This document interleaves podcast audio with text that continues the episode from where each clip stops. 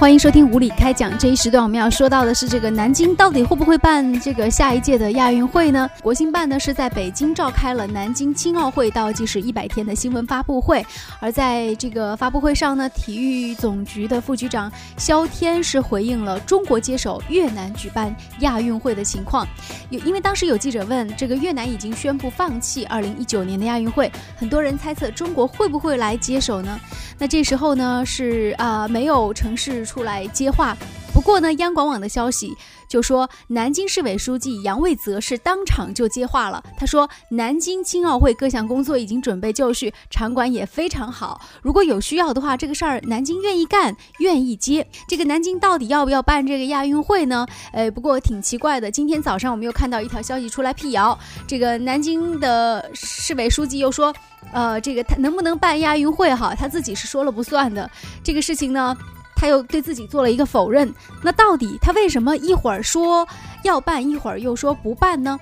这一时段，我们来请时事评论员五月小龙给我们分析一下，这个南京为什么市委书记前面这么说，后面又这么说，就是把自己的说法都给反过来了。最开始从媒体里面透露出南京市长想要办亚运会的一个想法，但是紧接着不到一天的时间，他们就开始辟谣，他们说其实南京市并没有这样的举动，只不过是媒体。和我们群众的误读，那么实际上这真的是误读吗？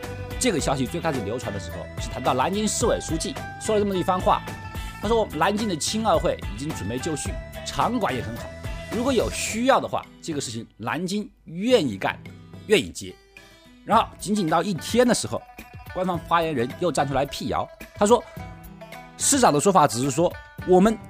目前的条件是可以承办亚运会的，而不是说我们要去做，是大家误读。南京目前这个条件，他说场馆具备，但是场馆它具备的场馆是为了举办青奥会。南京二零一四年要举办一个青奥会，而且为了能够成功的举办青奥会，他们在去年的时候还组了举办了一个亚青会，他连续在两到三年里面已经举行了两个非常大的。体育会议，那么他又要申办二零一九年的亚运会。这个亚运会是个什么东西？这个亚运会是由原来越南宣布举办的亚运会，它是通过完全的一个手续，通过他的申请，然后通过评估，然后通过所有人一致决定由越南。为什么越南不办了呢？因为越南说他没钱。他说亚运会要举办五亿多美元的承办费。实在太高了，而关键是什么？越南民意不赞同，他有八成的民众反对花那么多钱去办亚运会，觉得是得不偿失。那么有这么一个事实的背景在的话，这个南京市长还敢说这个话？越南的民意不赞同，那么中国的民意呢？一个市长站出来说我愿意办，你就能够代表南京市的全部人民的民意了吗？原来的政府人员。喜欢高大空，然后喜欢很多的形象工程，喜欢很多的大型运动。目前在习近平走的群众路线，提一切勤俭节约的情况下，他还贸然的一张口就办这个就办那个。请问，所有的运动，所有的活动，你经过了评估没有？南京市有没有能力办下去？办下去之后，到底是一个赚钱的局面，还是一个亏损的局面？你有没有问过相关的人员？在你一无所知的情况下，你就拍脑袋的说你要办，那么这个目的是什么？无非就是说让南京更有名一点，让市长政绩更大一点。